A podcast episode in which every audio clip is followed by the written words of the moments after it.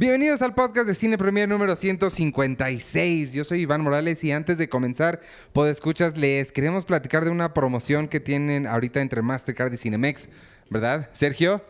Sí, oye, y está padre porque eh, o sea, si pagas con tu tarjeta Mastercard, mis papás que tienen Mastercard, mm, Mastercard ellos pueden ir al 2x1 porque ya luego no les gusta gastar de a dos. Entonces, pagando con Mastercard tienes 2x1? Ah, sí, así es. Hay que aprovechar porque no va a durar para siempre y pues bueno, ya saben, el cine en Cinemex al 2x1 solo con Mastercard. Listo, y pues ya, vámonos con el show.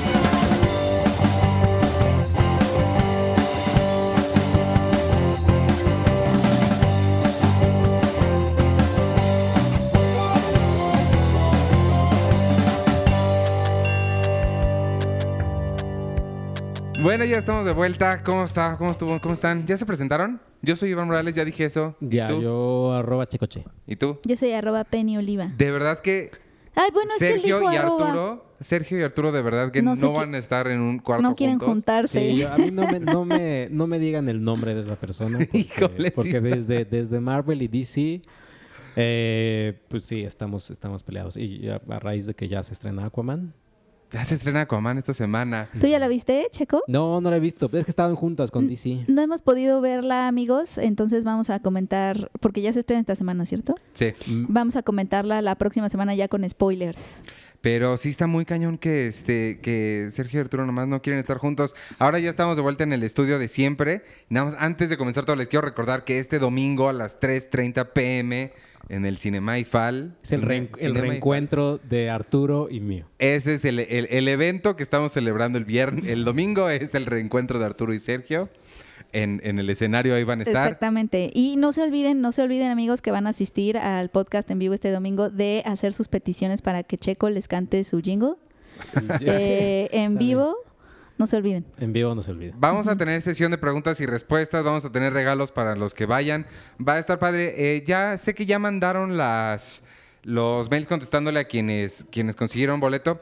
Quienes no, la verdad es que eh, es posible que falten algunas personas o que no, que no nos confirmen al final. Entonces, si recibieron el, correo de que ya, ya no había lugar, de todos modos esténse pendientes porque es posible que, que sí encuentren lugar si al final... Ustedes láncense. Sí, puede, puede, la verdad es que sí pueden ir y ver si, si, hay espacio, porque lo más probable es que no lleguen todos los que dijeron es domingo, es complicado, las fechas de Sembrina siempre son difíciles. Y hay espacio. Y hay bastante espacio, entonces también si, si llegan, digo, sin, aunque les hayan recibido el, mail de que ya no había lugar, si están cerca, si no les causa tanto problema, este, acérquense y seguramente van a poder entrar porque espacio se me hace que sí va a haber, pero sí tenemos que protegernos ahí porque eh, o sea, tenemos que mandar, avisar al mail de que ya se llenó porque pues, técnicamente ya recibimos suficientes lugares, pero es posible que haya, que haya espacio. ¿Es en serio que ya recibimos? Sí, te dije ayer. no, me, me, diste, me diste una cifra que no es la de... Los boletos son dobles. Ah, ya. ¡Ah! amigos, muchas gracias. pero láncense.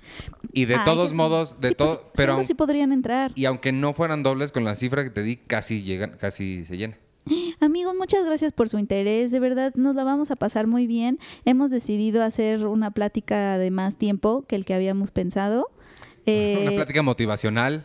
Eh, bueno, sobre todo para platicar también con ustedes. Eh, habíamos pensado en, nada más una hora, una hora y media en lo, grabar el podcast, pero creo que vamos a tener más tiempo, afortunadamente, porque si recibimos mucha, tuvimos muy buena respuesta y, y queremos aprovechar todo el tiempo posible y tener todo el tiempo posible para platicar también con ustedes. Y que nos hagan sus, sus preguntas. Y Pueden preguntar lo que quieran, ¿no? Y, ajá, y Sergio tenga tiempo de hacer la versión extendida uncut.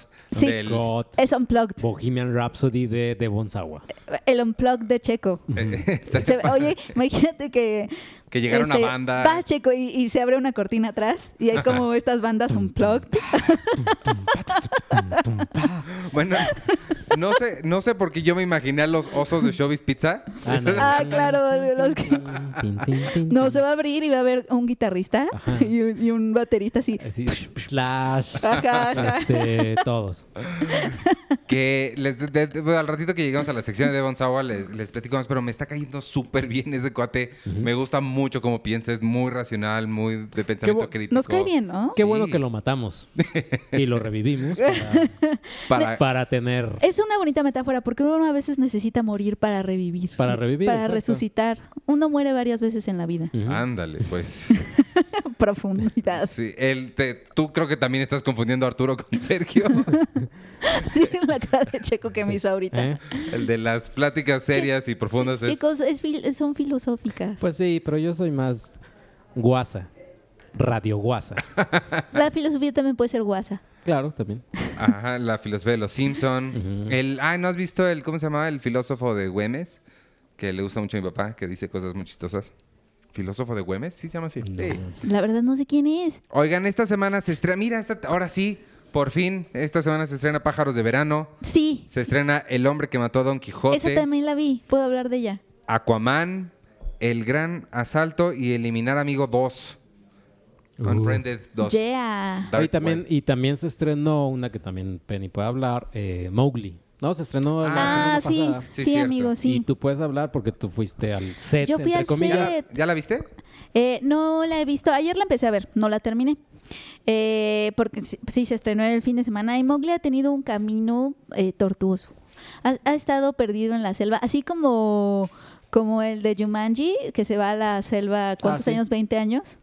Creo. Así, Andy Serkis estuvo también perdido en la selva eh, cinco años porque él estaba haciendo esto está interesante que creo que creo que hubiera preferido que siguiera en ese camino pero él estaba haciendo la adaptación con su empresa Imaginarium de efectos especiales performance capture etcétera él estaba haciendo la tecnología para realizar la adaptación live action de Rebelión en la Granja, de George Orwell. A mí esa se me antoja mucho más que Eso hubiera estado increíble, pero entonces le cayó, cayó en sus manos un guion eh, que en ese momento se llamaba Jungle Origins, sobre el libro de la selva, pero no el clásico animado, sino era una adaptación de los libros de, de Rudyard Kipling.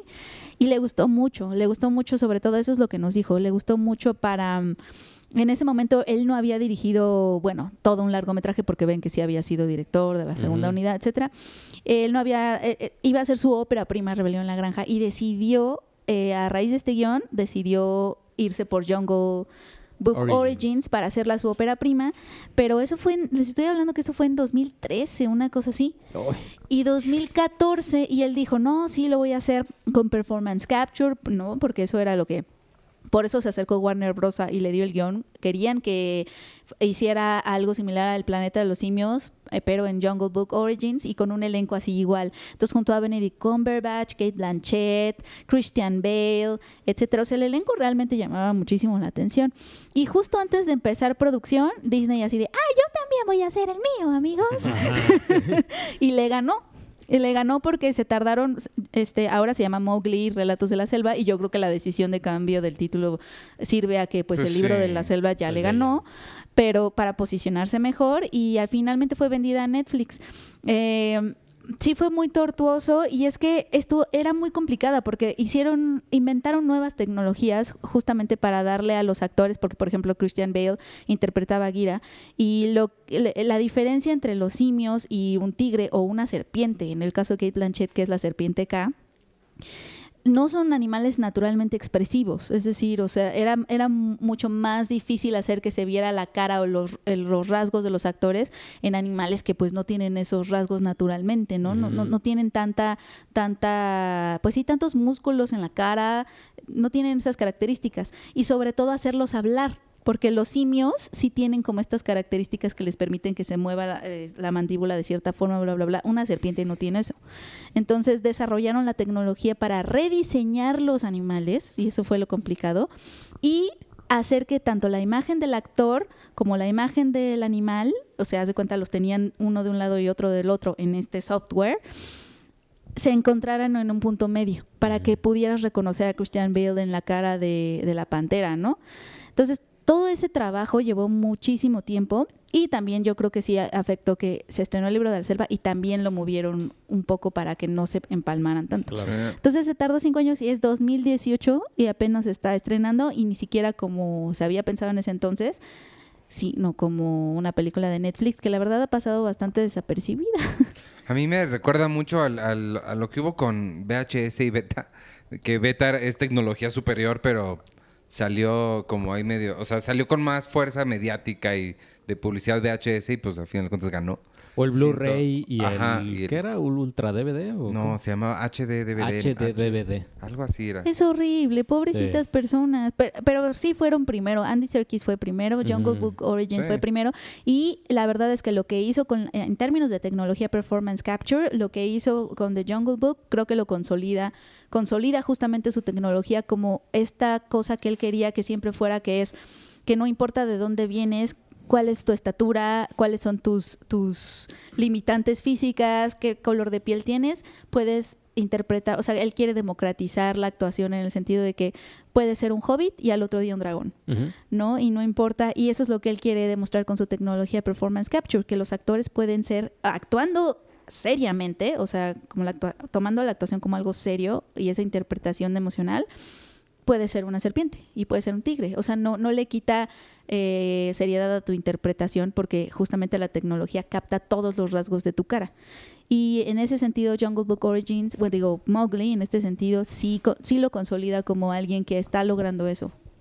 Y el, el, el niño, el niño sí es real, ¿no? O sea, sí es ¿El niño sí es real? Sí. el Mowgli. Sí, es Mowgli. De hecho, eh, él tuvo que hacer la película. Digo, en enero vamos, van a salir los datos del detrás de cámara que están muy interesantes y por eso decidimos sacarlo.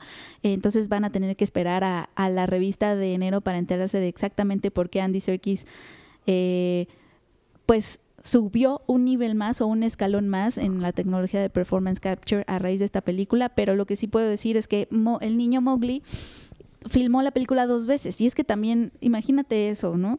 Eh, en 2014 reunieron a los, al elenco principal de los animales, a Bagheera, a todos ellos, Christian Bale, Benedict Cumberbatch, que es el tigre.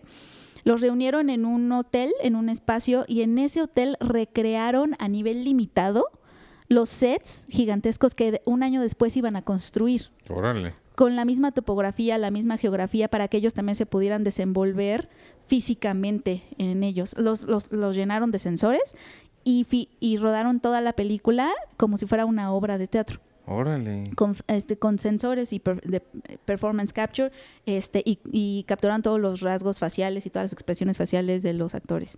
Después, un año después, ya este, construyeron estos sets increíbles de selva, etcétera, principalmente para las escenas de Mowgli y para, mm, digo, algunas otras cositas que también debían de construir en algo así, también debían de filmar en algo así, perdón, pero principalmente las hazañas de Mowgli, ¿no? Cuando ve el río, cuando descubre la selva, todas esas cosas. Este, y, entonces se podría decir que el chavito que se llama Rohan Chand ya había, que estuvo en Jack and Jill, estuvo en, en Homeland, me parece. Y eh, él la filmó dos veces, se podría decir. Entonces eso estuvo interesante. Imagínate cuánto tiempo fue eso. Sí, sí está. Por eso tengo que, a mí, o sea, es que justo porque salió, bueno, aunque no hubiera salido la de Disney, se me hace más interesante la historia de, y no he visto una versión de... De, Rudyard Kipling. no, no, no, de Animal Farm. Ah, sí. Yo no he visto... ¿Hay, hay caricatura de Animal Farm? No, ¿verdad? No, creo que no. La estaba confundiendo con eh, la de los conejos. ¿Cómo se llama? Ah, sí, este, Watership Down. Watership Down, que también ya salió una o va a salir para Netflix como una anime. Hay una caricatura mm. de, muy vieja y este y esta de Netflix, Netflix se ve bien padre también. Sí, pero pues sí, así las cosas con Andy Serkis y Mowgli. ¿Son muchos libros del libro de la selva o, son dos? ¿Son dos? Kipling escribió dos y justamente la diferencia entre Mowgli, Relatos de la Selva y el libro de la selva de Disney es que el libro de la selva de Disney es la versión live action de su clásico animado, mientras que Mowgli es una adaptación directa de, del libro de Rudyard Kipling y por eso es más oscura, por eso tiene más problemas como de identidad. Pues yo no le vi, yo no le vi tanto, o sea, vaya. ¿Tú ya la viste? Ya la vi. ¿Y, qué tal? Y pues, no creo que me faltaron las canciones y ya. o sea, pero la verdad es que está igualita. O sea, no, no, no, ¿Ah, no vi algo así, oh, mira qué oscuridad. Salvo que hay una parte. No, pero, pero él sí pasa tiempo con los humanos y eso es algo que no pasa en ah, The Jungle Book. O sea, pasa 10 minutos, o sea, en la película que dura una hora y. Pero no ves realmente esta, este problema de identidad de no soy de aquí ni de allá. Pues sí, no. Pues la verdad es que no. Y tiene, quizá tiene un momento así que sí dices, ay, qué manchado. O sea, porque tiene un amiguito que es como, o sea, Mowgli tiene un amiguito ah, albino, lobo. que ah, está bonito. La verdad es que está muy lindo el, el, sí, sí, sí, el lobito. Pero después le, dice algo feo a Mowgli y yo le digo, ay, o sea, yo, yo estaba, mientras la veía, yo estaba pensando, ay, ojalá, ojalá te lo maten. Estúpido. Checulero. Y ya después, y ya después, spoiler amigos, obviamente sí eso pasa, pero cuando pasa así dije, ay, qué, qué feo, Andy Serkis. Sí, o sea, como que le quiso dar ese tono oscuro. Yo creo que al final se pierde un poco.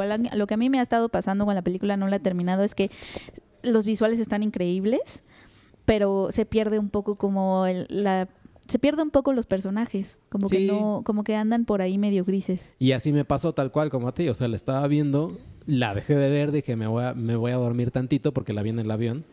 Y ya desperté. ¿La viste en el avión? Qué, qué duro para Andy Serkis, con todo lo que hizo. Sí, tal cual. Y desperté y dije, bueno, a ver, sigamos viéndola. y ya la terminé y sí. Pues sí, o sea, Sí, dices, es duro para Andy Serkis. E imagínate también, pobre Andy Serkis, viendo cómo están, entre comillas, promocionando su película. Y a, la vez Netflix está promocionando Roma hasta casi, casi levantan la tapa del baño y ahí sale el, logo de Roma. Donde sea está Roma. Esto también yo siento feo porque me parece que también, no, no porque Roma no, pero esta también creo que se merecería ser parte del debate de, ay, neta, no vamos a ver esto en cines, que tanto trabajo costó y que tiene tanta tecnología y todo y nadie, como que no, no, no existe ese debate sobre pónganle en cines también porque sería padre. Andy Serkis ya le preguntaron obviamente eso y él ha, contestado que para él, digo, no sé si es realmente lo que, lo que en realidad diría si tuviera el, el serum de la verdad de Ant-Man. Pero eh, Está otra vez la conexión entre Roma y Él dijo que, en parte sí se sintió aliviado porque, eh, o sea, porque como se juzgan las películas con su primer fin de semana en taquilla mm. y ese es prácticamente el parámetro que se usa para juzgar si una película es exitosa o no. Eh, Netflix obviamente no, eh, era, la ventana segura porque, exacto, o sea, no no, no, no la expone de cierta forma, pero el hecho de que no creas que vaya a ser competitiva, ese, eh, o sea, eso revela que él ya sabía que no iba a ser competitiva, lo, lo, suficientemente competitiva como para que lograra pasar esa barrera de la taquilla y, o sea, que realmente la gente no la estaba esperando ya. Y se pone también algo curioso, se pone el logo de Warner al inicio. Ah, sí. Ajá, que yo dije, seguro no va a salir. No, pues es el, sale el logo de Warner y luego ya, tal cual, créditos. ¿Y le ponen Netflix Original? Creo que en como tel, o sea, en el menú, sí. Ajá. Originals. Pero igual cuando acaba la película dice a Warner Brothers eh, Production y Netflix eh, Venue. sí, yo creo que ahí tiene que ver con el momento en que Netflix se involucra con los proyectos, ¿no? Sí. Este, porque también en, en Roma no dice tal cual una película de Netflix, dice Netflix presenta. Ah, sí. Sí. Eh, y tiene que ver con, con, o sea, sí es, sí es muy diferente, amigos, cuando Netflix em, levanta un proyecto, se mete el se mete al proyecto cuando se está haciendo y le mete dinero, por ejemplo, que ahí ya es como otro tipo de papel de producción, a cuando la compra ya hecha. Eh, y yo creo que eso también se ve en los acuerdos que se hacen con los cineastas y con los productores, ¿no? De si es de Netflix y si nada más es distribuida por Netflix o si, o sea, pero que sigue siendo originals porque él la compra tal cual y es de ella, es de ella. No sé por qué estoy diciendo que Netflix es niña. Y, este hecha, y hecha también, hecha también, digamos, de cero, porque también está en el caso de las de festivales, de tipo de Sundance. Por ejemplo, Mowgli la hizo, o sea, la, produjo y a ti te invitó Warner al set. Y además Warner hizo toda esa producción. Hizo toda la Estaría como raro que ahorita dijeran una película de, Netflix, porque ya se metió muy tarde. Las de Sundance, al ser, al ser más eh, independientes, pues nadie va al set porque pues, no tienen ni siquiera, yo creo que dinero para un yo, creo que depende también de cuánto paguen. También, ajá, depende, también depende. Si es muy independiente tipo de Witch y la compra Universal, pues ya es tal cual casi Universal. Obviamente los productores que hicieron The Witch, pues también tienen Annihilation y la Paradox, ¿qué decían? Mm, creo que esas sí fueron también como eh, eh, Paramount. O sea, sale el logo de Paramount y luego ya es Netflix. ¿Y Bird Box? Esa creo que sí es desde cero. Esa es de Netflix, Netflix, creo, sí. Igual las de los Cohen. La de los Cohen también. La de Esa los sí. los. Coen es de cero. Sí, es que también Netflix es productora y- o simplemente distribuidora. Sí, claro. ¿no? Y nada más la distribuye.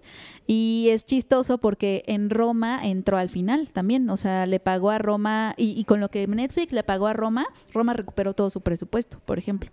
Le pagó y pues realmente así no la hizo Netflix, no, no dice una película original de Netflix, pero sí se quería subir. Entonces fue como de Netflix presenta. Y además también ser curioso, pero ya eso solo lo sabe Alfonso Cuarón, o sea, tener, o sea, ver estos, eh, estas juntas de, me imagino, Netflix por un lado, Fox por otro, o, o- o Paramount por otro, o sea, como para decirles, yo, yo quiero esta película, Cuarón, eh, esto te ofrecemos. Sí, eso debe estar Que él, que él ha de dicho que el de Netflix fue el mejor pitch. Pues, pues, le dijeron, oye, la van a ver todos, eh, este, bla, bla, bla. Y te doy ahorita para que recuperes todo tu presupuesto. Sí. Y seguro los otros estudios, eh, eh, te- los mismos eh, tratos que hacen con muchas, ¿no? Backend y todo eso. Ajá, sí. sí, le vamos a meter esto, no sé qué, bla, bla. Que se me hizo, hablando de cosas que han hecho como alrededor, eh, hay, hay una exposición en Los Ángeles que el otro día estaba viendo. Alguien fue, me parece que Fabiola, que escribe con nosotros, fue, o, o, o no Fabiola, esta. Ay, no me acuerdo quién fue. Alguien fue. Este. A la exposición de Roma en Los Ángeles. Pero está muy chistoso porque es así la, el tendedero, el, el lavadero. O sea, cosas que ves aquí cuando sales. Claro. No, a mí sabes qué Pero me están llamó. expuestas en un museo. y Sa- como- ¿Sabes qué me llamó la atención de esa exposición? Y es algo que Eugenio Caballero nos comentó. El color de los ves- del vestuario, ¿viste esas fotos? Son colores muy brillantes, co- colores que, que dices, ay, nadie se viste así. No, Pero es que fueron creados con esos colores para que contrastaran bien en el blanco y negro. O sea, si Ah. tú los ves, por ejemplo, está el traje de una de las, supongo que son familiares de la familia Cuarón cuando están como en el año nuevo, allá en esa hacienda. Hay una señora que es gringa, que está hablando en inglés y trae un traje, la que, de- la que agarra la pistola y empieza a disparar. Eh, trae un traje y un, eh, un saco y un pantalón de vestir, se ve como muy country. Y, en la- y me impresionó muchísimo los colores de, de- de ese vestuario en particular en la, en la exposición. Dije, nadie se va a vestir así. Es un pantalón rojo, rojo, rojo y, y un saco casi naranja. O sea, como demasiado exagerado el color. Y eso es, amigos, porque eh, se diseñaron los colores de las cosas. No tenían, no eran fieles pues a los colores que tenían las cosas en ese, en ese momento porque se diseñaron específicamente para que contrastaran bien en el blanco y negro. Eso sucede también mucho cuando vas a ver exposiciones de Hitchcock y eso, también hacían lo mismo. Claro. La, la, yo del que más me acuerdo siempre que me llamó mucho la atención desde chiquito en Universal Studios que lo ponían es que la sangre de Psycho era chocolate, ah, eh, chocolate líquido, Ah, de cuando se va en la, en la tina al final de la, del asesinato. sí, para que contraste bien. Ajá. Y pues eh, Cuarón hizo lo mismo con los vestuarios y también se hicieron lo Eugenio Caballero hizo lo mismo con muchos objetos de la casa y sobre todo con juguetes, eh, objetos de la época. Ahorita lo que he estado viendo mucho, eh, que ahorita Sergio se, se paró tantito y no sé si tú sepas de esto, pero me ha llevado mucho, al parecer está un está el Cruz Azul jugando algún tipo de, no sé si es la final o algo así. Ay, no, soy horrible en estos temas, ajá. Ya, ya estoy viendo a Sergio, Qué ya tema viene tan caminando. preocupante. Ahorita nos dirá, pero lo que, iba a, Ven, Checo, por favor. lo, que, lo que iba a decir es que Cuarón ha estado tuiteando muchas playeras y cosas del Cruz Azul que salen en Roma, porque no sé si él es fan o qué. Sergio, ¿está ahorita el Cruz Azul jugando algún tipo de final o algo así? Sí, contra el América va a jugar. Ah, yo ya lo sabía. Ajá. Vamos, Ahí está, América. porque ha estado tuiteando mucho. Sí, ha estado tuiteando Cuarón. mucho del Cruz Azul. ¿Él Y es, fan que- del Cruz Azul? Yo creo, y es que en un tuit menciona, la década de los 70 no se entendía, según Cuarón, no se entendería Sin el cemento. sin la presencia de eh, Cementos Cruz Azul. Me imagino porque también construyeron mucho lo que es eh, este México de, o sea, el, De los Yo 70. creo. el México de los 70 y eh, era muy muy exitoso el Cruz Azul de, ese- de esa época. O sea, se- o sea, tenía muchos campeonatos el Cruz Azul. Sí. Y ahora. ¿pero no eran malos? ¿No, no, no era- Eh, O sea, llevan como 20 años sin ser campeones. Ah, pues ahí está, ojalá que ganen ahora. Y, pues, no, pero van contra el América. Van ah, le vamos a la América. Pues yo sí. Sí, Ah. Tú no sé. Checo le va a la América, entonces todos por, por extensión. Pues todos por extensión o si, si quieren, ¿no? Porque todo... A mí me gustaban las chivas. A quien le digo que le voy a la América siempre, siempre me dicen, mm, ta. ¿Por qué tiene tantos haters el América? ¿Cuál es como el...? Oye, a mí una vez, antes de que conteste eso, una vez este, traía yo una gorra de los Yankees y no, alguien se burló en la oficina de mí y me dijo, pues es que, le dije, ¿qué tiene lo malo los Yankees? Y me dijo, pues es como irle a la América. Y yo me quedé igual. Así como, ¿y por qué es malo? Ah. Ajá.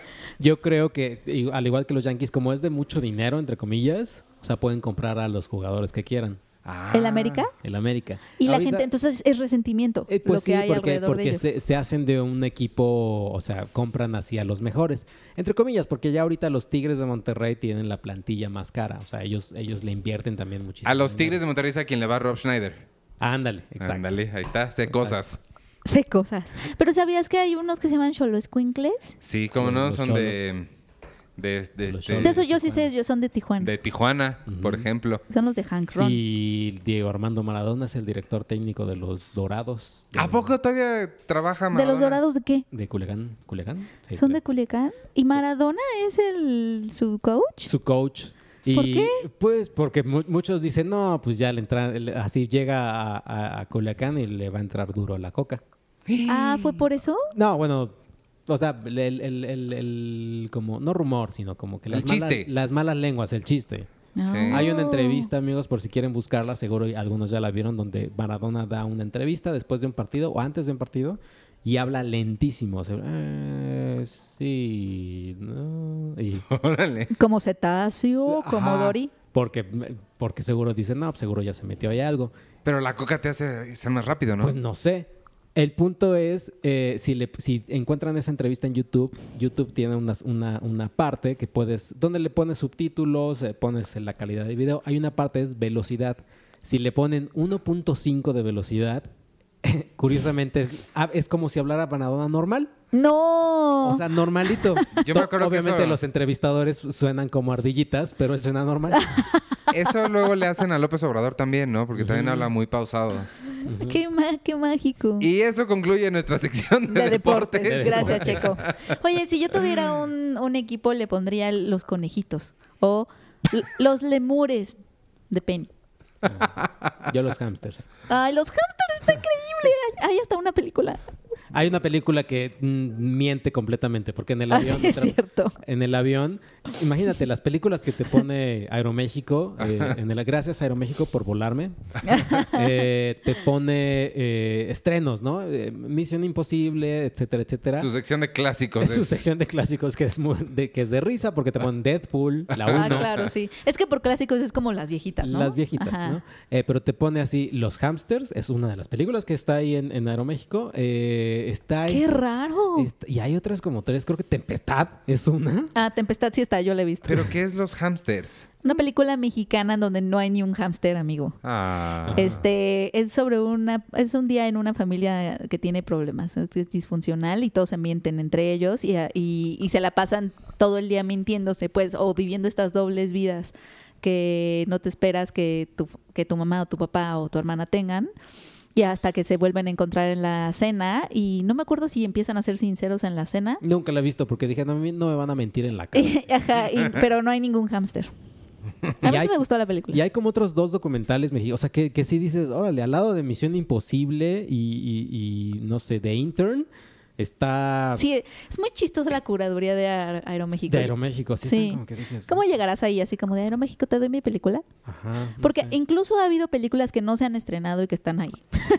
Sobre todo en vuelos transatlánticos, porque Sí. luego te ponen el catálogo de Europa. Ah, con razón. Oye, ¿quieres hablar de, de- ¿Tú vi- viste algo o que siga ella No, con la el- única que, fue, que vi fue Mowgli. Ah, No sé si pueda, bueno, puedo hablar después de, de, de Comic Con, de lo que vi. Sí, Ah, yo te iba a preguntar de eso. Mejor háblanos qué hubo. sí, fuiste a Sao Paulo. Fui a Sao Paulo a Comic Con por parte de Disney, únicamente entré a los paneles de Disney. Que además regresó y le dije, ¿cómo te fue a visitar Arturo? Pues no, vi le más tres horas. O sea, fueron allá cinco días juntos y se vieron tres Y horas. solo se vieron tres horas porque es que tuvieron Porque se odian, horarios. Porque, no, porque sí, yo dije, a este tipo, o sea, este tipo no me lo pueden, hasta, hasta en Brasil me lo tengo que encontrar. Ah, o sea, tenían calendarios muy complicados. Eh, Eran agendas diferentes. Sí. O sea, él fue por Netflix, yo fui por Disney y lo vi nada más ahí una parte cuando estaba grabando videitos para o sea, Netflix. tú eras Team Disney y él él era Team Netflix. Él era team Pero diles a Netflix. todos los fans de los influencers con quién estuviste conviviendo. Porque Estuve, estuve ahí con... sales hasta en un video. Ajá. un ¿Con de- quién? Yo no he visto ese video. Estuve, no, o sea, salgo como detrás nada más.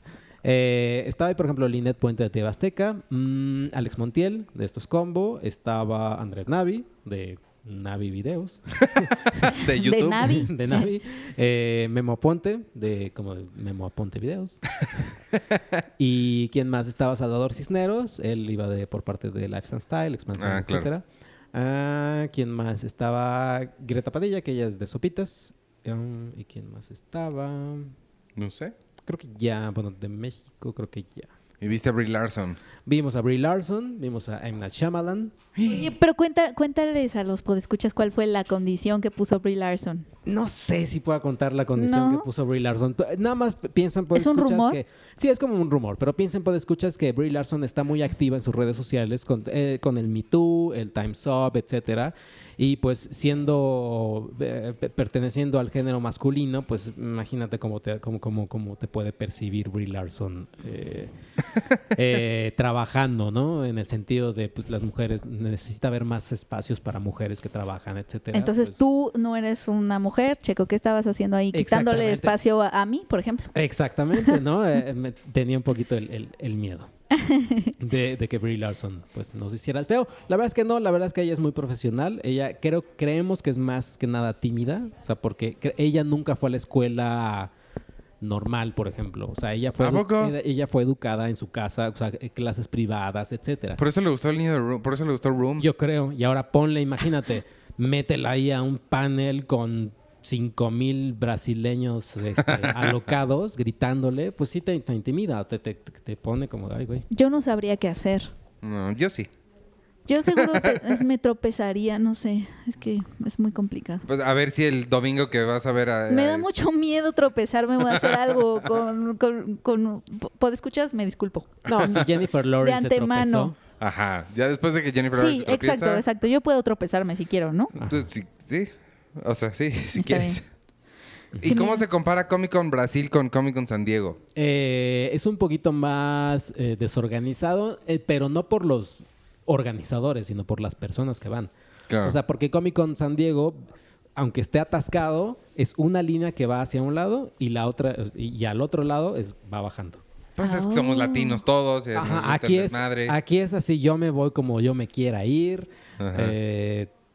Mucha gente, hay unos acostados ya que están cansados ahí casi en medio del pasillo. ¿Y qué tal los cosplays? Padres, la verdad. ¿Sí es le que- hacen bien? La verdad es que sí estaban, estaban padres. Curioso, vi como tres de la chilindrina.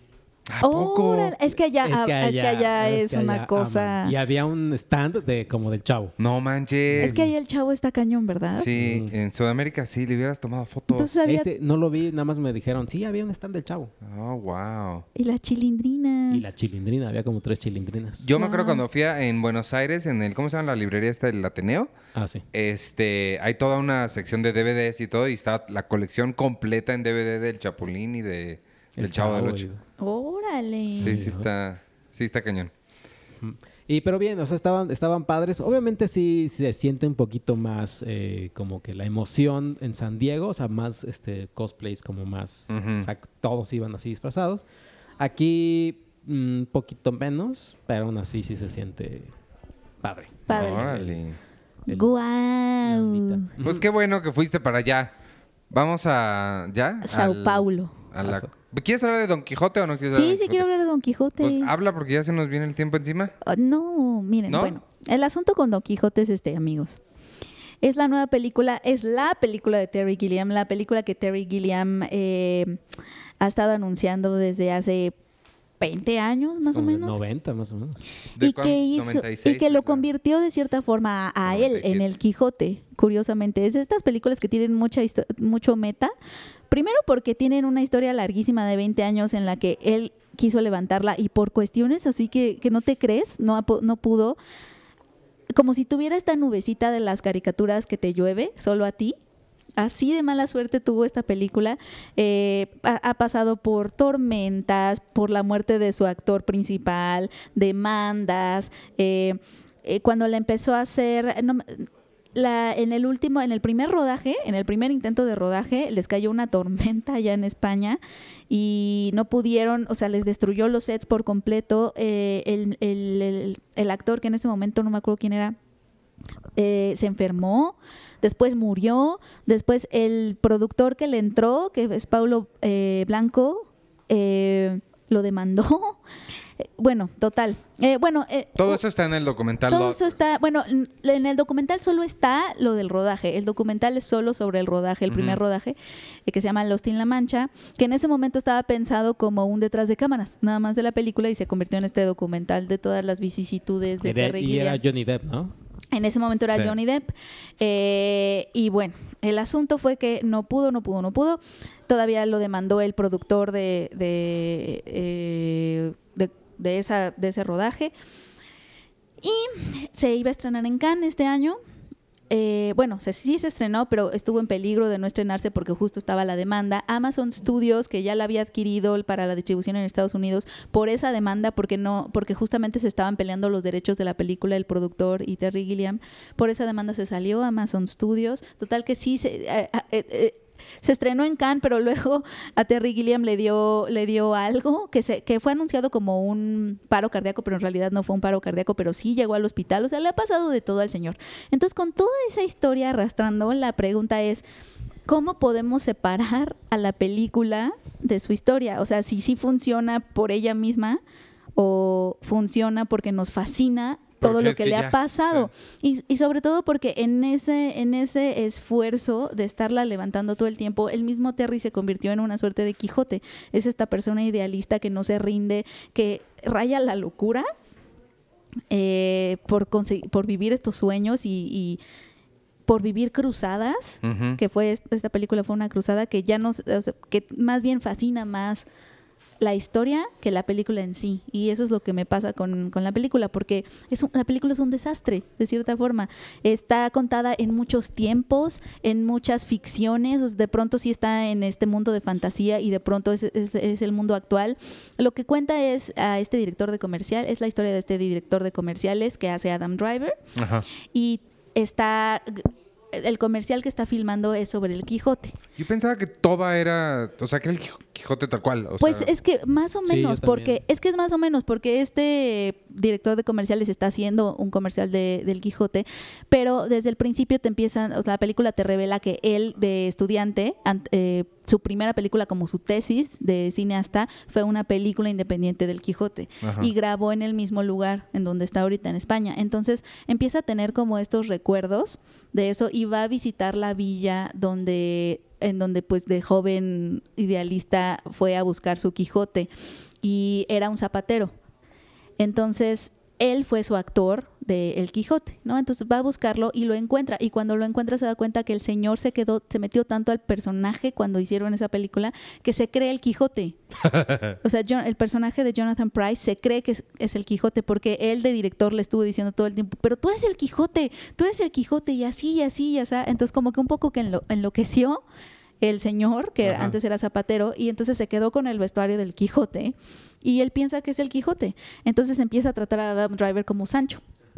Y empieza a haber una serie de confusiones ahí, eh, en donde por X o por Y, Adam Driver se vuelve de cierta forma Sancho, porque eh, están como escapando juntos de la policía, de mil cosas que les pasan, y van a caballo los dos, y al final Adam Driver sí trae un poncho como Sancho, y entonces la dinámica entre ellos dos, que al principio Adam Driver es de, estás loco, no sé qué, yo no soy Sancho, al final sí terminan teniendo esta relación de Sancho y y pues pero toma lugar en la época moderna no toma lugar en la época moderna pero de pronto sí hay estos momentos en donde la película sí se mete a un plano de fantasía eh, y como que la película se empieza a llenar de cierta forma de este idealismo y de esta fantasía que está en la mente de Jonathan Price y que empieza poco a poco a estar en la mente de Adam Driver. O sea, Adam Driver se quijotiza a lo, a lo largo de la película. Pero sí es un desastre de tonos, de tiempos. Eh, la película tiene ahí problemas con el tono. Es un desastre, es un desastre, no estás entendiendo nada a veces. Es una locura. Y entonces tengo como sentimientos encontrados porque, porque, o sea, sí es una locura que queda muy bien con lo que es el libro, porque para empezar la historia está como muy episódica, no está como ligada. La estructura de la película es como de viñetas, nada más, sin que, sin que estén ligadas una con la otra. Entonces eso, eso causa como causa molestia al principio y luego ya como que me hizo recordar que el, el libro de Cervantes es igual. O sea, el libro de Cervantes. ¿Tú has leído El Quijote? Sí, o sea, el libro de Cervantes son viñetas. son puras viñetas, episodios, aventurillas, etcétera, etcétera. Y eso es lo que es la película. Entonces, de cierta forma, sí, como que recupera eso pero si decir que es una película triunfal. Ah, caray. o sea, tampoco puedes decir Nadie que. haría, porque tampoco es una que no o sea, terminó en un desastre, terminó en un desastre, como, como si Quijote, el Quijote mismo hubiera hecho una película en eso terminó. O sea, Terry Gilliam se convirtió en el Quijote haciendo su película. Y creo que eso es lo más interesante de, ella. No ah. tanto la película en sí, porque la película en sí sí es un desastre. A mí Terry Gilliam no me encanta. Tiene una que me fascina, que es de mis películas favoritas de la historia, que es 12 monos. Pero fuera de que... Y es la más como narrativamente normal que tiene. Las demás son... o sea, Brasil está padre. Pero es rara como ella sola. Doctor Parnassus no funciona. La del Barón Munchausen a mí me gusta. Tiene una con, creo que con Christoph Waltz que se llama El Teorema o algo así, que también es una cosa. Ah, sí, cierto, sí. Me acuerdo que yo estaba en Comic Con en San Diego y entre un panel de casi casi, entre el panel de Sony y el panel de, Warner, el panel de Teorema. Y ahí les va el tráiler, una cosa extraña. Y el panel de Teorema. Ah, sí. Pero es que es eso, o sea, Terry Gilliam en sí mismo es como un Quijote. Sí, o sea, hace muchas locuras y como decía Sergio Guidobro, que es uno de nuestros colaboradores, él dijo, él dijo algo el otro día que sí me que dije, sí, cierto. O sea, dijo, es que tienes que tener un tornillo mal en tu cabeza como para levantarte un día y decir, hoy voy a adaptar, a, hoy voy a llevar al cine a Cervantes. ¿Sabes? Como que hay algo que no debe de haber funcionado bien. Y creo que eso es lo fascinante de esta película, amigos todas las, dificultades con las que se enfrentó Terry Gilliam para levantarla y cómo alguien más sensato, quizá un Sancho Panza, hubiera hubiera pues desistido y dicho no, porque las películas que se piensan demasiado y que se vuelven una obsesión, pues tampoco al final tienden a ser lo mejor. Pero él no se detuvo y la levantó. Y, la, y ahí está. ¿No? Y no es lo mejor, pero ahí está. Oye, el libro el libro es largo, ¿no? ¿Cuántas páginas tiene? El libro sí es muy largo. No sé cuántas, no, no, no recuerdo cuántas páginas tiene. pero, está así entre los top de, los libros, está como Los Miserables, que son como, que se le conoce como The Brick, ¿no? Los Miserables. No, claro, ajá, en la lengua española el Cervantes es el rey. Sí. Sí, el Quijote es. No, no lo puedo leer. ¿Tú no lo has leído? No, no, no. Sí, léalo, está bien padre. ¿Tú has leído Los Miserables? Sí.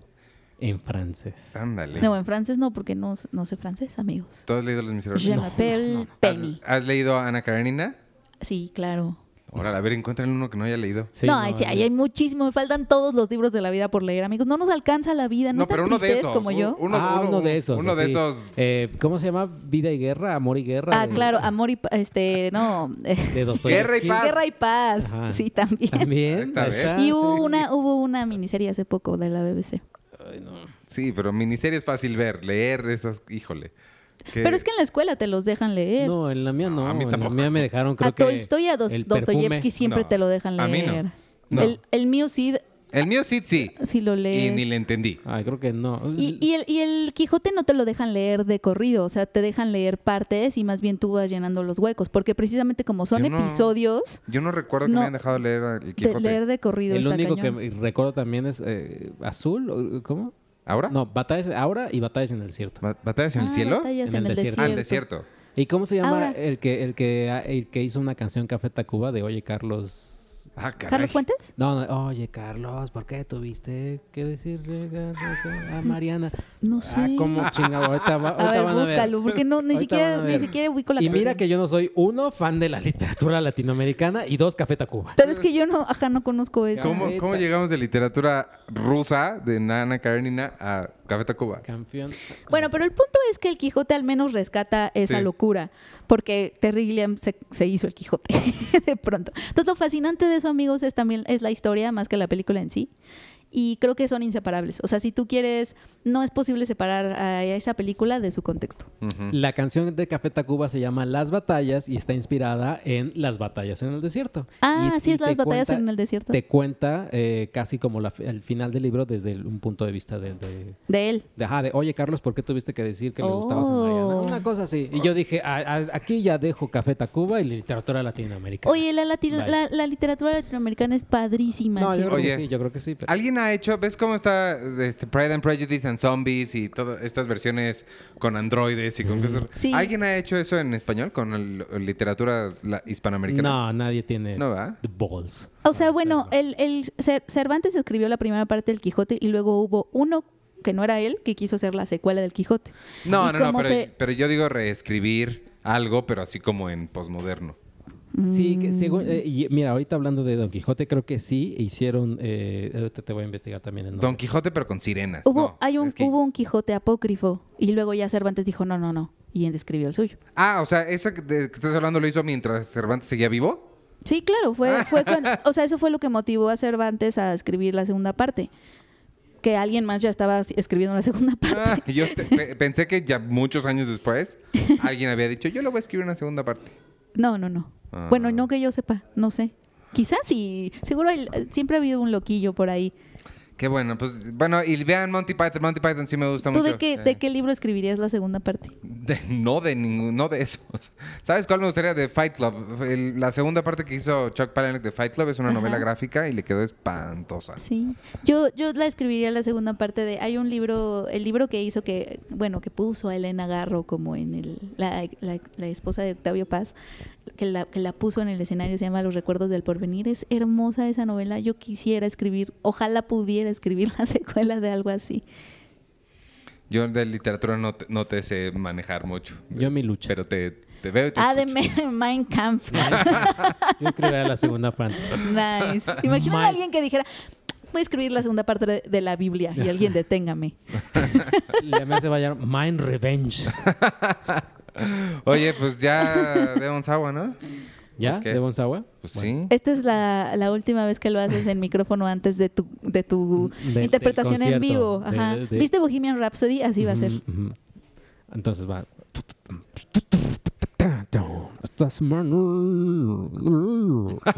Con Devon Sour. y después de eso, en el podcast en vivo te avientas hacia la multitud. y me caigo así en el suelo. no agarren a Checo, por favor. Esta semana con Devon Sawa les decía hace ratito que me cae muy bien porque es muy eh, se ve que es eh, escéptico, se ve que es de pensamiento crítico. Me encanta porque puso un, un tweet de él mismo, este, o sea, en Instagram puso una foto de un tweet suyo, que pregunta, ven que acaban de, en Estados Unidos encontraron, me parece que, que ay, no sé, no, no, no sé qué virus traían o bacteria traía algunas lechugas. Entonces hicieron un recall de toda la lechuga en todos los supermercados porque la gente le daba miedo, a pesar de que eran muy poquitas las lechugas que venían infectadas. Entonces, este, lo cual pues es muy chistoso porque a eso sí le hacen caso a la ciencia, pero cuando les dicen que se vacunen porque tienen que vacunarse, eso no. Entonces él pone, puso un tweet que dice, los antivacunas también, también ignoran las, las devoluciones, cuando les piden que devuelvan su, su lechuga, o eso sí, ahí sí les importa la ciencia. Se me hace muy chistoso eso, porque sí ellos escogen cuando escuchan a la ciencia y cuando no. Oye, ¿has encontrado como a un gran pal de la ciencia en Devon Sawa? Sí, me cayó muy bien y me gustó mucho otra, otra foto. Puso un dibujito de un señor así con, con su corbata y todo godín en el tráfico y dice todo sonriendo y dice, yo escuchando canciones sobre vender drogas y matar gente en camino a mi trabajo normal de 9 a 5 sí es chistoso Devon Sawa. Qué bueno que ya lo conocemos mejor. Sí, me cae, me, cae bien. Que, lo revivimos. Sí. Oye, tenemos un montón de comentarios la semana pasada. Eh, preguntamos, la semana que no estuviste, Sergio, preguntamos para que nos ah. contestes tú. ¿Qué película les ha salvado la vida en algún momento? ¿Qué película les ha salvado en algún momento difícil de su vida? ¿Qué película te ha rescatado de algún momento? De algún momento difícil. Ahorita nos dices mientras leemos que eh, Uri Mera dice, ¿qué película le está salvando en algún momento difícil de su vida? El Imperio contraataca por recordarme cosas y momentos que me hacían sentir feliz en un momento de gran depresión. Si tuviera que mencionar alguna película por la que empecé a amar el cine, sería esta. ¿Ves? El Imperio contraataca. Néstor Soriano dice, Sing Street es la película que siempre me pone de buen humor, que me desestresa, que me hace feliz, lo tiene todo. Sing Street es padre. Sing Street es padre. De hecho, creo que rescató en muchos sentidos el año, ¿no? en el que se estrenó. Ericito dice, la película que me sacó del hoyo fue Whiplash. Fue muy vergonzoso que estaba en una sala del cine y yo lloraba a mares cuando se acabó. Recuerdo que un empleado se acercó a auxiliarme y desde entonces somos amigos. Pero ah, para órale. mí, pero para mí Whiplash fue un mind explode muy fuerte. Aún la veo y lloro. Órale, hizo un amigo, qué buena anda.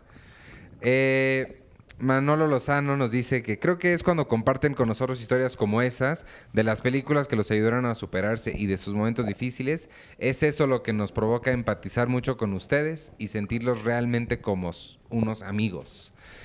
En mi caso fue The Way Way Back. Me identifiqué bastante con Duncan, el protagonista. La relación de amistad que tiene con el personaje de Sam Rockwell es algo que me inspiró a salir de mi rutina, divertirme y ser yo mismo. Gracias por tomarse el tiempo de leer los comentarios y felicidades por otro increíble podcast. Espero poder acompañarnos en el podcast en vivo. Yo también espero que nos puedas acompañar. Ya no me acordaba de The Way Way Back, pero sí es para... Bueno, a mí todo lo que haga Sam Rockwell siempre me va a gustar. César Higuera dice, Into the Wild me rescató de un momento de dudas personales sobre la elección de mi carrera. Pensaba ser músico, pero me fui a la ingeniería y en esa película vi una de las almas más libres que tuvo que aprender que no todo es la libertad, sino encontrar con quién compartir y hacer algo en comunidad. Ah. Pablo Hinojosa dice, bueno, a mí en realidad fueron dos películas que me cambiaron la vida, pero es una misma historia. Yo salí del closet conmigo mismo cuando tenía 16 años y con amigos, conocidos y demás a los 17 o 18. Pero con mi familia fue diferente por muchos motivos. Pero bueno, el chiste es que cuando fui a ver Call Me By Your Name, la película me dio un giro de 360 grados y simplemente me encantó, así que la volví a ver seis veces. Una de ellas fue con mis padres y otras con algunos familiares. Si bien mis progenitores no entendieron la indirecta, otros familiares sí lo hicieron y fue algo que cambió mi relación con ellos para bien. Meses después vi Love Simon, la cual me hizo meditar si no era ya tiempo de decirle a mis padres acerca de que esta peculiaridad mía al final, revisitar ciertas escenas de la película fue lo que terminó logrando que, 10 años después de mi primer beso con un chico, le contara a mi familia más cercana que no esperaran conocer a la nuera pronto. Las cosas no salieron como pensaba, pero sí me lograron quitar un peso que lleva bastante tiempo cargando. Y por eso es importante la representación en el cine. Por eso necesitamos historias diversas, con diferentes tipos de protagonistas y retratando historias que, que, sean de todos los, ¿cómo se dice? De todos los caminos de la vida. Sí. Por eso es importante. Qué, qué, bonita historia nos compartiste, Pablo. Este, qué bueno que, que lo hiciste, que, pudiste hablar y qué bueno que te sirvió el cine para estas cosas. Qué, qué padres historias. Eh, Lulu Petit, hola, quisiera ser breve. Sé que no es posible leerlo todo y ya hasta ahí voy a leer para ver. Ay, no, Lulu. Eh, el 16 de diciembre es un día que se me complica. No sé si podría ir, por lo que no pediré boletos, si no estoy segura de poder usarlos. Tú ven y a ver si puedes entrar. Sí, claro, aunque no tengas boletos, tú llega, Lulu. Así que quiero agradecerles desde aquí. Gracias por hablar de cine, gracias por tener estas charlas que se percibe son más entre amigos que entre colegas. Gracias por la luz. Escucharlos es como participar en un diplomado divertido, pero igual de catedrático y chingón para apreciar mejor el cine y la televisión. Ustedes me ayudan a entender mejor el arte complejo y divino de contar historias con las imágenes. Los podcasts varios y la revista son mis Virgilios en los círculos del celuloide. Wow. Gracias por reservar un rato de sus ajetreadas semanas a esa charla con nosotros, su público invisible.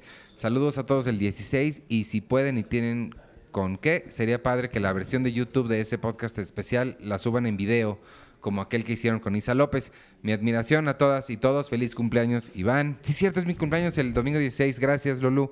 Este, sí, estamos pensando en, grabarlo. No sé, quizá podamos hacer live stream a Facebook Live. Si no, sí lo vamos a grabar y subir a YouTube en pues en la semana.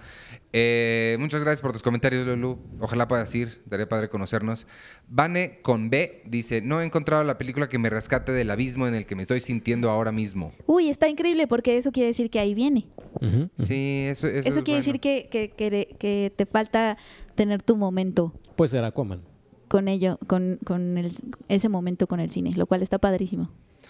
Este, y Crucio nos dice, la verdad es que esta semana sí me pusieron a pensar en serio, me costó mucho trabajo rascar en mi memoria y buscar esa película que logró rescatarme. Elegí Arrival.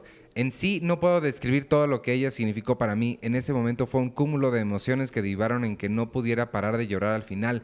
Tiene que ver también con la perfecta canción que usan al final, On the Nature of Daylight de Max Richter. Es preciosa. Me produjo desesperación y ganas de responder y saldar todo lo que sentía que iba por mal rumbo en mi vida. ¿Por qué los amigos se iban, relaciones, personas que amas? Entender esos deseos de ser querida, de amar y recibir de vuelta también. Este podcast sí me hizo llorar, la carta me llegó bastante y si no me equivoco, Penny y Arthur también andaban en las mismas cuando la leyeron. Sí. ¿Sí lloraron? Sí, pero creo que creo que desaprobarías Checo. Es que te digo que cuando no estás no nos autogobernamos con, la, con los sentimientos. Y nos vemos el, el domingo, Crucio. Por allá nos conoceremos en persona. Y ya vas tú. Eh, los de YouTube tengo. Tainoco Rivera dice: Para mí es la de este rincón del mundo. Me enseñó que siempre hay esperanza y no vale la pena lamentarse. Eh, a Girl is No One dice: Me gustan Eat, Pray, Love de Julia Roberts, Under the Tuscan Sun de Diane Lane. Me encanta la idea de rehacer mi vida en otro país. Es bonita, ¿no? Under the Tuscan Sun. Sí, a mí Nunca la vi, pero, pero, sí, pero sí he escuchado que es bonita. Lía Guerrero, la película que me salvó fue Medianoche en París. Esta la lista, ¿no? ¿verdad? Eh, la vi una noche durante una época muy complicada para mí. Hasta el día de hoy sigo sin poder describir con exactitud qué sentí en ese momento, así que solo digo que me hizo, muy, que me hizo sentir en paz. A la fecha es una de mis películas favoritas. Eh, dice, Postata ya no pude comentar en los otros podcasts sobre los crímenes de Grindelwald. Me gustó mucho, pero no tiene nada en el sentido. Y aunque Rowling sí se está cargando el canon, espero que valga la pena porque al fin y al cabo es su mundo y ella sabe si lo que está haciendo es lo correcto. Eh, Tainoco Rivera también dice, eh, en diciembre se vienen algunas buenas películas anime en Netflix y sería agradable que las comentara Iván. No, agregué yo Iván, pero sería agradable.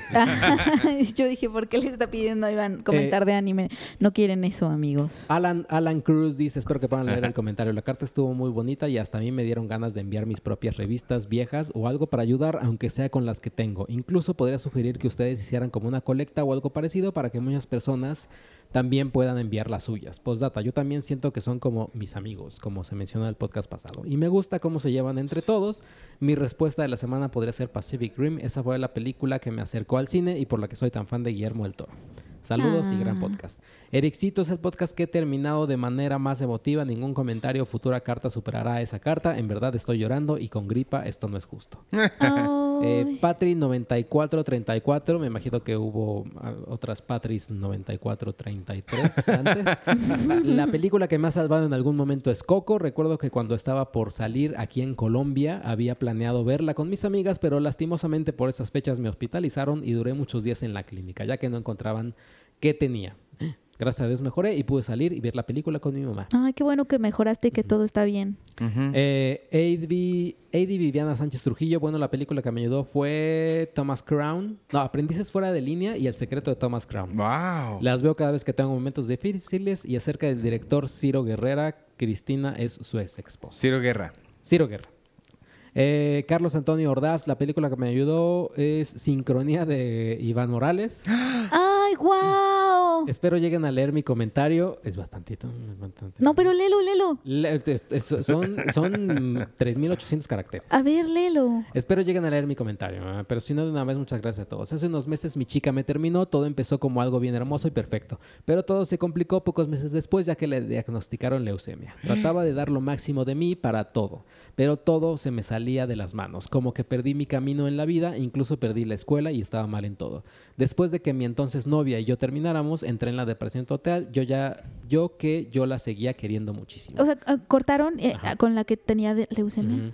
Pero la depresión fue justo lo que me llevó a escuchar el podcast. Leo la revista desde que tengo 10 años, actualmente tengo 18, y desde los 8 sabía que quería estudiar cine, pero yo no estaba seguro de nada.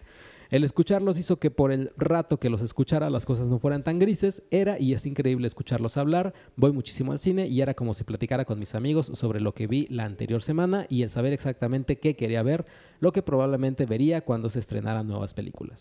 Después empecé a escuchar todos los podcasts pasados. El investigar sobre películas que no había visto aún porque uno de ustedes las mencionaba y después hacer todo lo posible por verla fue una de las siguientes cosas que me hizo mantenerme ocupado y no estar tan hundido. Pasando a sincronía, una noche que escuchaba uno de sus podcasts anteriores, Iván mencionó la película y que estaba disponible en YouTube, corrí a verla e hizo que tomara las cosas de diferente manera.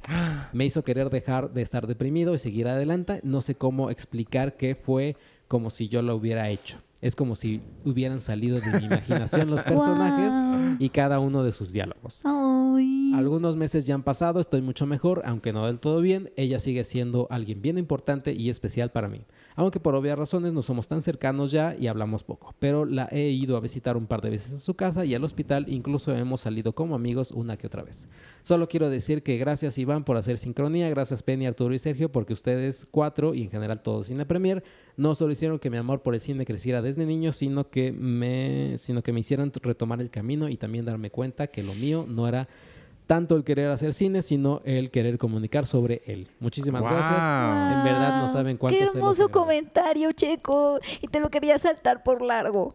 Está falta. Estuvo ah, hermoso. estuvo hermoso. Muchas ¿Cómo gracias. Se llama? ¿Cómo se llama él? Carlos Antonio Ordaz. Carlos Antonio, muchas gracias por ese hermoso comentario. No, muchas gracias, de verdad. Qué bueno que, viste sincronía, que te gustó, que te sirvió de algo. No, y el tener, el, el, saber que, te, que lo que hacemos, en este caso, bueno, que lo que hacemos te sirve de algo es, es todo.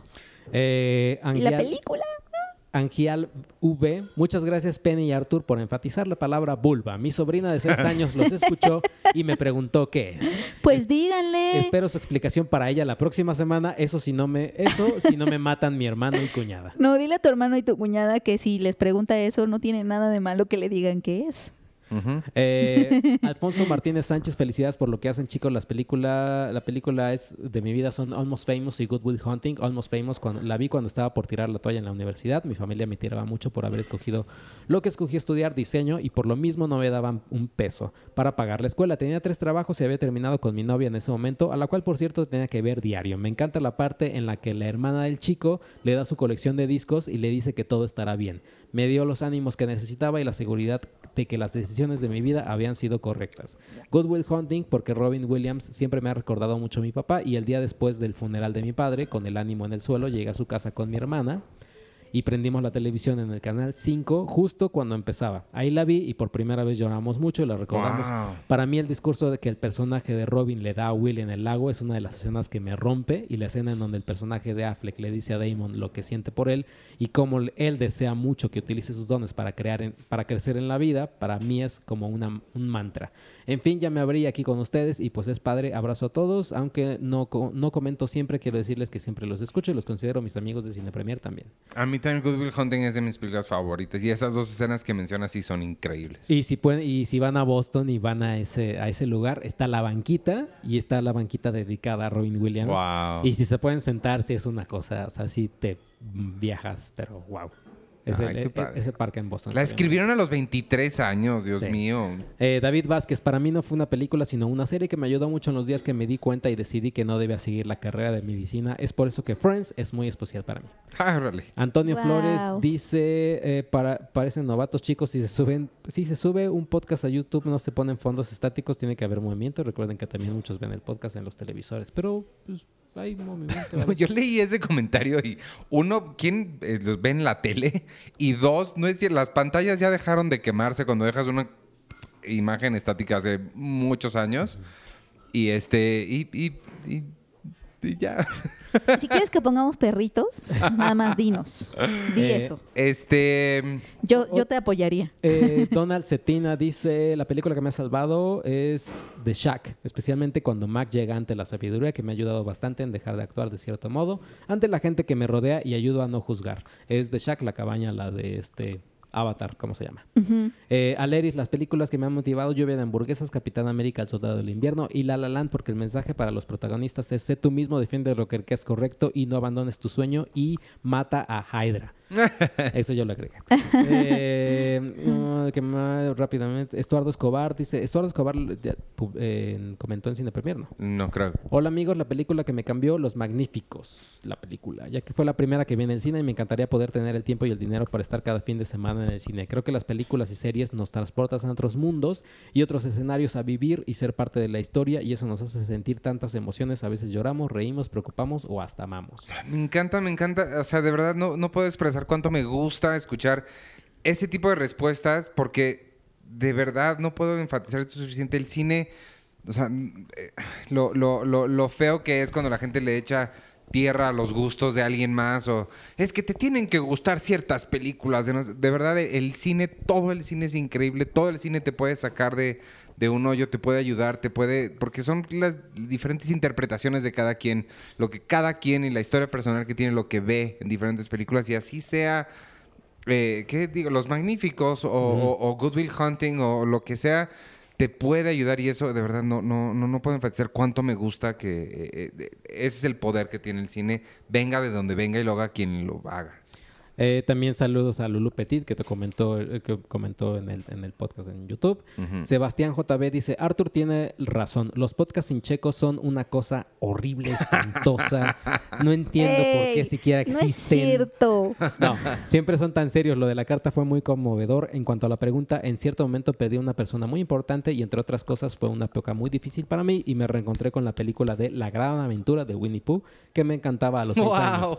Y me recordó todo ese ánimo y motivación que no había sentido desde que era un niño. Fue un pequeño empujón, pero fue todo lo que necesité. Saludos a todos, feliz fin de año. Suerte en su podcast en vivo, estaría allí en espíritu desde Lima. Eh, Arturo Reyes, mi historia no es ni por error tan conmovedora como la que recibieron la semana pasada, pero quiero compartirles que tengo un año y medio sin ir al cine porque tengo un maravilloso bebé de un año y medio pero sigo ah. comprando la revista. ¡Qué coincidencia! Sí.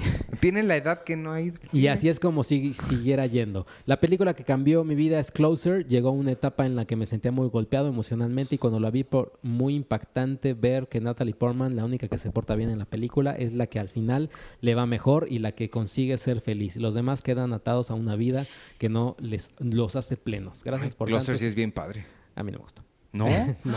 A mí sí me gustó. Eh, eh, Jack Fan, hola, sigo los el post desde el inicio y es la primera vez que me, que me, animo a escribir. Soy muy fan de Iván, Checo y Penny, excepto cuando Penny habla de, Roma y Ant-Man son blockbusters.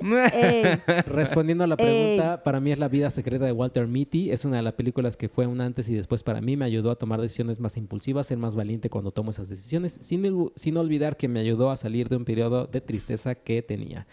Carlos Narváez, Las ventajas de ser invisible, It's kind of, a, of a funny story. Sé que no son tan buenas, pero me ayudaron a seguir adelante a pesar de todo lo malo en lo que me encontraba. Los libros también me gustan, incluyendo a Wonder, eh, entre otros. Muy buen video, por cierto, me gustan sus mashup, en especial el del 2007. GGG.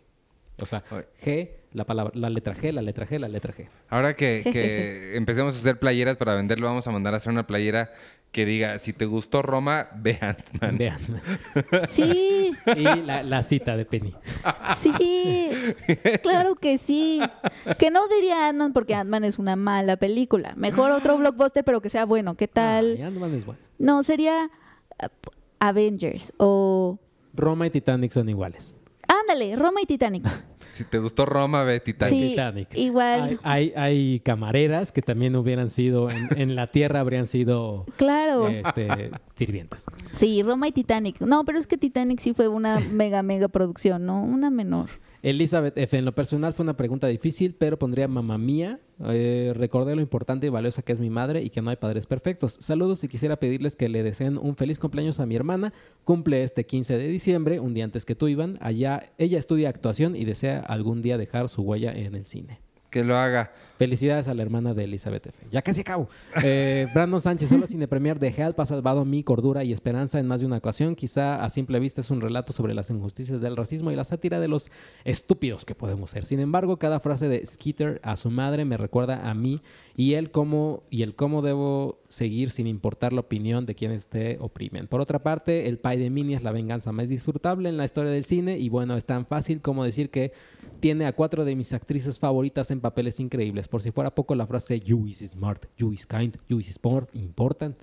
Es mi mantra en cada situación difícil. Ay, está padrísimo. Fernando Urbano dice, para la pregunta de la semana solo puedo recordar Cielo de Octubre con Jake Gyllenhaal. Me motivó un buen eh, que el chico intenta, intente lograr sus sueños a pesar de que las veces en las que parecía que no había más. Y al final del momento emotivo de la carta recordé el, Cool Open de Brooklyn Nine-Nine donde, Jake, donde Jake, Jake. Jake hace cinco chicos que cinco chicos canten I Want It That Way de los ah. Street Boys y al final la chica dice el 5 es el asesino de mi hermano. Imagínate.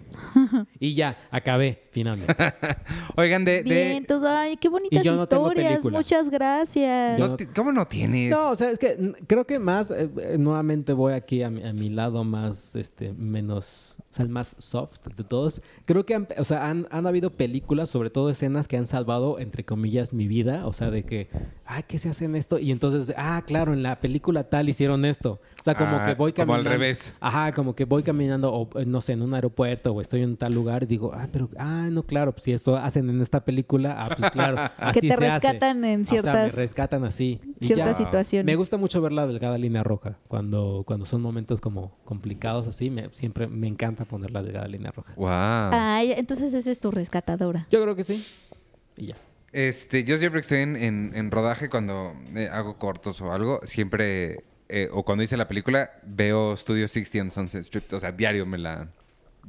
Terminando el set, voy y veo esto. No sé por qué siempre me, me gusta verla. ¿Qué les... eh, preguntar esta semana, ¿qué les parece si, si les pedimos que nos manden preguntas para el podcast en vivo? Ah, pues sí. Para responder Sí, ahí. porque estamos pensando todavía en la dinámica que vamos a usar para tener conversaciones con ustedes ya estando ahí.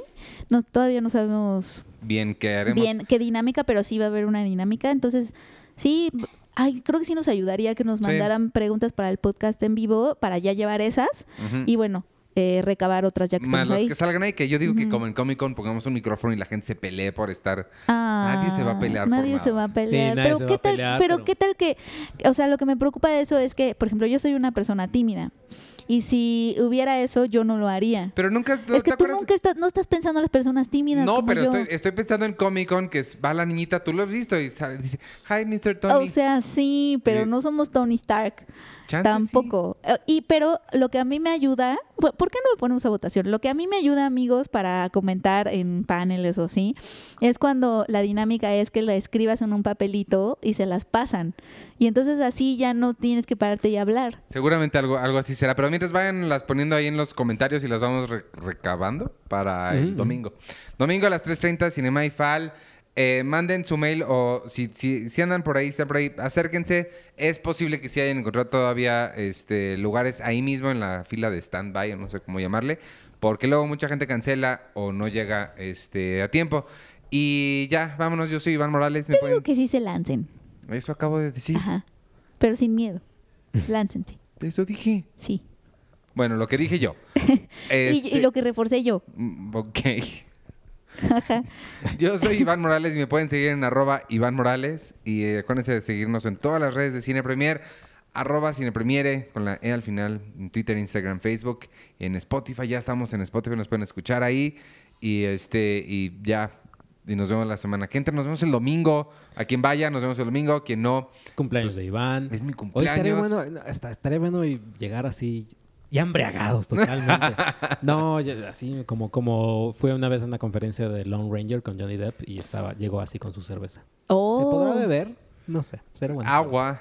Ay. Agua, seguro sí. La verdad yo estaba pensando más como en brownies o en cosas ricas, dulces papas. Eh, br- brownies, pero tienes que aclarar que son, sean brownies ¿no? Normales, ¿no? normales, porque Ah, no, puede haber brownies puede normales, amigos. Sí, sí, sí. Mm, Porque para mí el chocolate ya es ya es suficiente vicio. ya lo otro ya es otro nivel. Y despídense ustedes. Mm, Yo soy Penny Oliva, bueno, a- me pueden encontrar en arroba Penny Oliva. Muchas gracias por escucharnos nuevamente y los nos vemos en el domingo en el concierto de Checo. Sí, oye, ya, me- ya, De ya me está. Sí. Sí, que cante, ¡Que cante! Sí. Eh, no, no creo tanto amigos, pero eh, es por eso que digo igual y ya, ya entonado, igual y puede ser. Eh, mi nombre es arroba checoche y un saludo a quien hace la, al, al curador, curadora de Aeroméxico, de las películas de Aeroméxico. Sí, ¿qué tal que sí Eh, nos escucha? ¿En qué tal que Nos sí puede escucha? explicar cómo, cómo es ese proceso para de derechos y todo. Y Está muchas, interesante. muchas gracias a Aeroméxico por volarnos de México a Brasil. Eh, n- n- no nos, hicieron mucho. O sea, no, no, no, no pro- no promovieron este podcast. Pero llegaron a donde decía Pero el boleto llegamos, y pues, llegamos gracias al piloto. Y, y- y ya. Y saludos a Tenoch también. Y pues Arturo. El domingo es el día, el día en que Arturo y yo haremos las paces como Marvel y DC eh, para el podcast. y vámonos. Adiós.